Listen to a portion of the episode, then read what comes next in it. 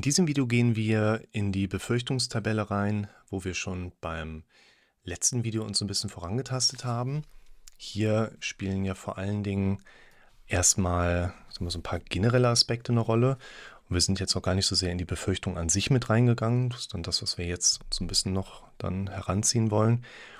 Und die Hauptaugenmerke, also Befürchtung aufschreiben, wozu mache ich das? Wozu das Ziel hinterfragen, dass es das nicht ist? Worst-Case-Denken, ne? Könnt ihr euch die vorhergehende Videokonstellation nochmal anschauen. Hier würde ich jetzt mal gerade weitergehen und einfach so ein bisschen inhaltlich auch schauen, was wurde mir da angeboten und hergebracht.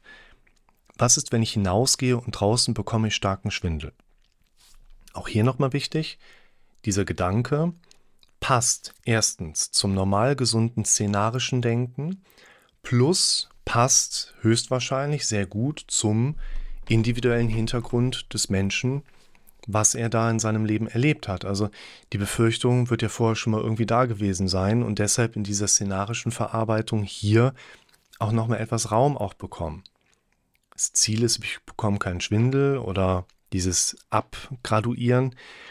Ich würde mal so ein bisschen in die Handlungsoption reinschauen. Ich mache vor dem Rausgehen meine Übungen und nehme Verticopass. Ich habe als Stütze die Wanderstöcke und gehe in einem schnellen Tempo. Ich ändere die Route, um eine gewisse Sicherheit zu haben. Ich achte nicht so sehr auf mein Symptom, sondern auf den schönen Park.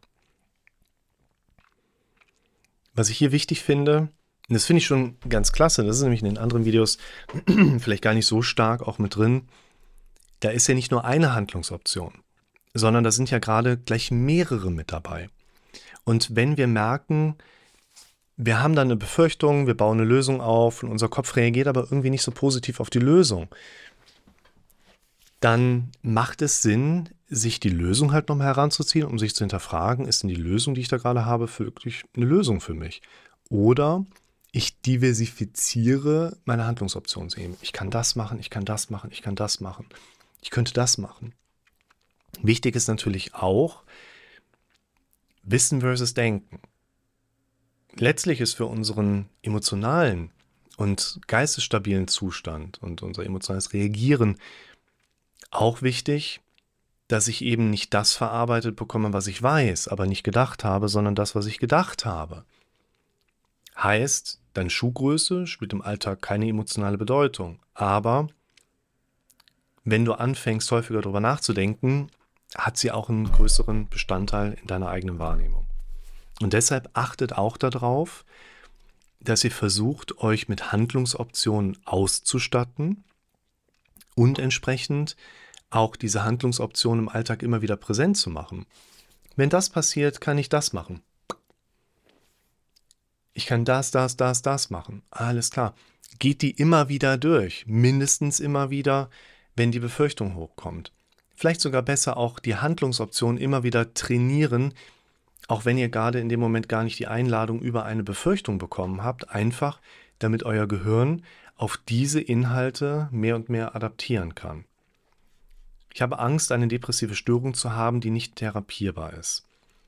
Es ist natürlich eine Befürchtung, die im Prinzip in dieser Struktur bei vielen Menschen auftritt. Und zwar im Sinne von, was ist, wenn ich wirklich krank werde? Was ist, wenn ich wirklich eine Störung habe, die man nicht therapieren kann? Bei organisch interpretierbaren Störungsmustern oder Symptomen hat man dann natürlich auch schon mal so diese Ängste mit dabei. Hört sich erstmal ein bisschen komisch an, aber das haben tatsächlich auch ganz viele Leute auch schon erlebt. Was ist, wenn ich der Erste bin, der das hat? Und man kennt das eigentlich noch nicht. Patient Zero, so nach dem Motto. Und deshalb auch hier müsst immer bedenken, das ist nur ein Gedanke, den ihr in dem Moment erlebt und wenn ihr den so stehen lasst und nicht darauf reagiert, dann habt ihr ein Problem. Also reagiert drauf. Ich informiere mich über das Krankheitsbild und kann meine Situation einordnen. Ich bearbeite die Symptome und nicht die Erkrankung oder die Erschöpfung. Ich benutze die sogenannte Diagnose, um einen ICD-10-Schlüssel zu erhalten, der mich bei meinen Verdachtsprozessen, nein, Veränderungsprozessen begleitet, ohne dass ich mich mit der Diagnose identifiziere. Was ich hier wichtig finde, ist, wird ja gerade von der Seite dieser ECD-10-Prozess auch nochmal mit eingebracht. Das Diagnosemanual beschreibt vor allen Dingen jetzt hier in unserem Bereich der F-Kategorie, also vor allen Dingen der psychisch und psychiatrisch relevanten Aspekte. Und es ist ja schon so, dass mehr und mehr Stimmen hochkommen, die sagen, Serotonin und Depression hat wahrscheinlich gar nichts miteinander zu tun. Weil wir haben mittlerweile genug Menschen, da siehst du keine Serotonin-Defizite, die sind trotzdem depressiv. Wir sehen Menschen, die sind serotonerg, quasi irgendwo in einem Defizit unterwegs. Den gibt es Serotonin-Wiederaufnahmehämmer, aber die werden nicht weniger depressiv. Und die werden auch nicht glücklicher. Wir haben zunehmend die Hinweise in den aktuellen Studien, die aufkommen, dass im Prinzip Antidepressiva eine ganze Menge machen können, außer antidepressiv zu wirken. Ich meine, ganz banaler Einwurf, wenn Antidepressiva das machen würden, was draufsteht, warum gibt es dann so viele Kliniken, Therapeuten und auch Psychiatrien? Das ne, hat auch nur so ein Punkt. Und das ist auch wichtig, dass man hier vielleicht nochmal so eine Handlungsoption mitbekommt, wo man sagt, hey, ich äh, habe da Angst vor, also beschäftige ich mich jetzt mal damit. Was ist denn das, wo ich so Angst vor habe? Denken wir das mal weiter. Was sind denn aktuelle Behandlungsstandards? Dieses immer wieder raus aus der Inaktivität, rein ins Machen. Das ist eigentlich immer der wichtigste Punkt. Wie auch hier, ich fürchte mich vor der Angst und der nächsten Panikattacke. Was ihr hier auch nochmal mit abgrenzen dürft, ist, Probleme bestehen ja aus dem Problem und aus dem Zeitpunkt vor dem Problem, wo ich drüber nachdenke. Was ja aber auch wiederum problematisch ist für mich. Das heißt hier, ganz wichtiger Einwurf, wir sollten versuchen, nicht so sehr darauf hinzuarbeiten, dass ich vermeiden kann, dass die Angst nochmal auftritt oder dass die Panikattacke nochmal auftritt. Sondern es ist im Moment wichtiger, dass ich lerne, im Alltag mit den Dingen umzugehen, die da jeweils immer hochkommen. Ich erkenne die ersten Anzeichen und komme in Bewegung, um Stresshormone abzubauen. Eines der wichtigsten und funktionellsten Modelle, die wir haben. Weil es gibt schöne Kurzvideos auf Instagram, die ich schon gesehen habe, wo dann steht, was kannst du bei einer Panikattacke machen? Und ich dachte schon so, uh, das ist spannend, klickst du mal drauf. Swipe zur Seite, steht da, nix. Das ist ein ganz wichtiger Punkt. Wenn du in einer konkreten Panik bist, kannst du so gut wie nichts machen, um diesen Zustand schnell und effektiv wieder zu verändern. Aber vor allen Dingen könnt ihr für euch verstehen, dass in diesen Peaks, die wir erleben, die Belastung besonders groß ist. Dann kommt so ein Tal bis zum nächsten Peak. Und dazwischen ist unser Problem vielleicht gar nicht so nah dran und wir sind froh, dass wir uns keine Gedanken darüber machen. Trainieren ja dann aber auch nicht um. Schaut euch dazu mal das Video an, sitze ich am See in Davos und dann geht es um die Fragestellung, wie kannst du dich auf die nächste Panikattacke vorbereiten? Und auch hier, ich stehe auf, gehe zum Fenster, suche einen weit entfernten Punkt, ne, so ein bisschen Reh, Fokus einfach so vom, vom Blickfeld her.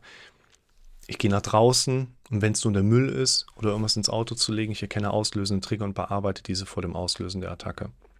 Auch gerade bei diesem Befürchtungspunkt, Angst, Panik, also wirklich dieser, starke eskalative Zustand. Auch nochmal ein wichtiger Punkt, ist, was ich eben meinte, dieses Trennen.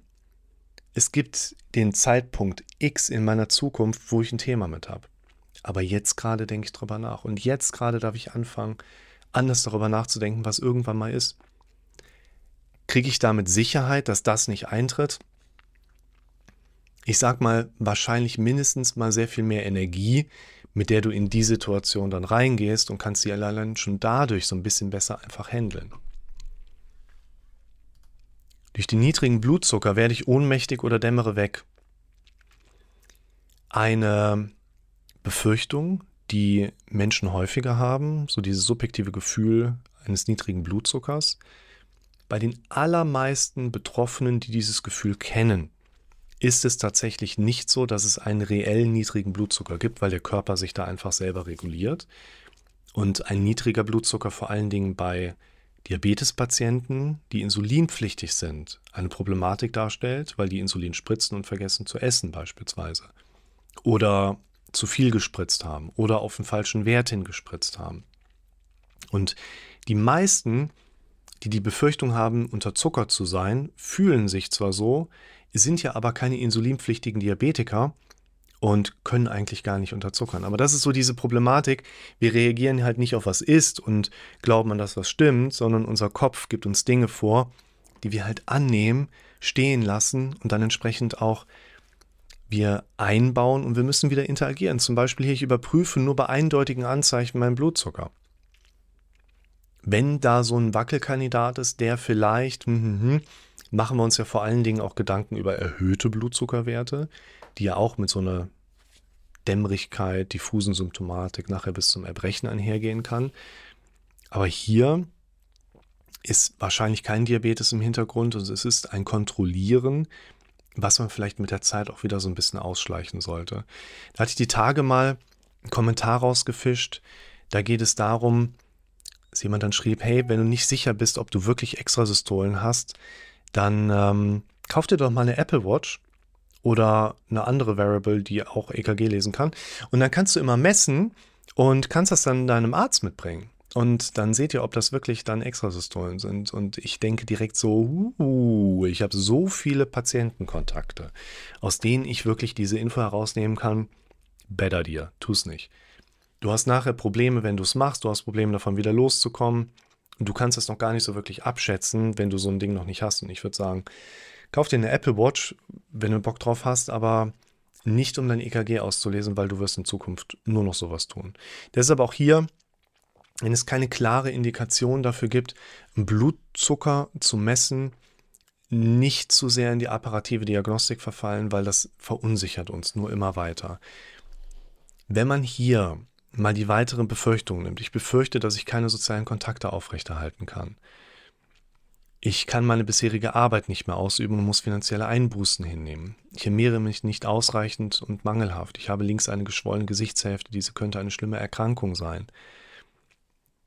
ich finde, wenn man sich jetzt so dieses Gesamtbild mal anschaut, ich möchte gerade weniger mit euch die einzelnen Befürchtungsstrukturen durchgehen, weil ich glaube, wenn ihr das Video hier schaut, dann habt ihr die vorausgehenden auch geschaut und ihr versteht mehr und mehr, wie solltet ihr mit diesen Aspekten umgehen.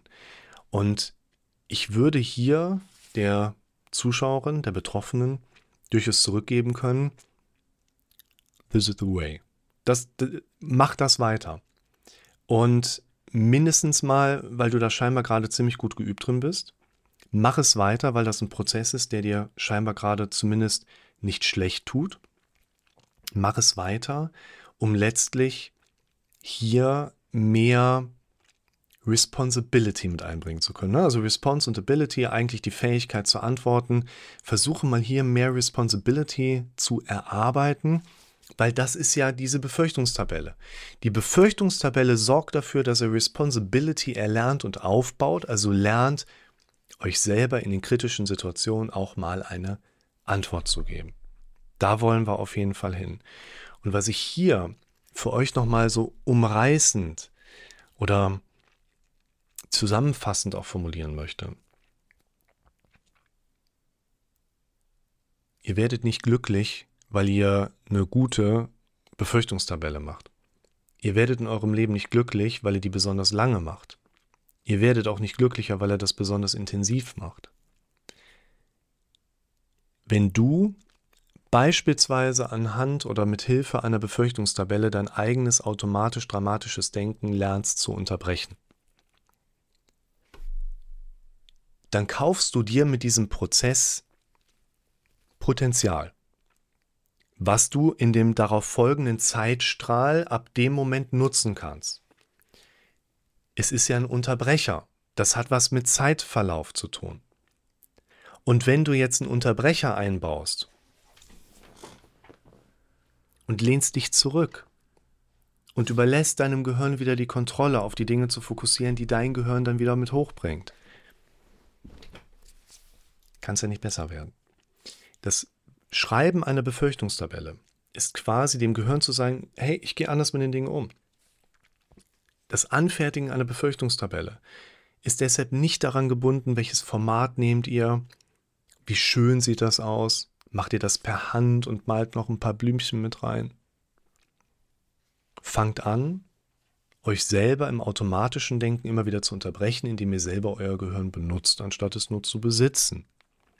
Und achtet auch darauf, dass ihr auf den Unterbrecher eine kurze Zeit bekommt, in der ihr den darauf folgenden Fokus festlegen könnt.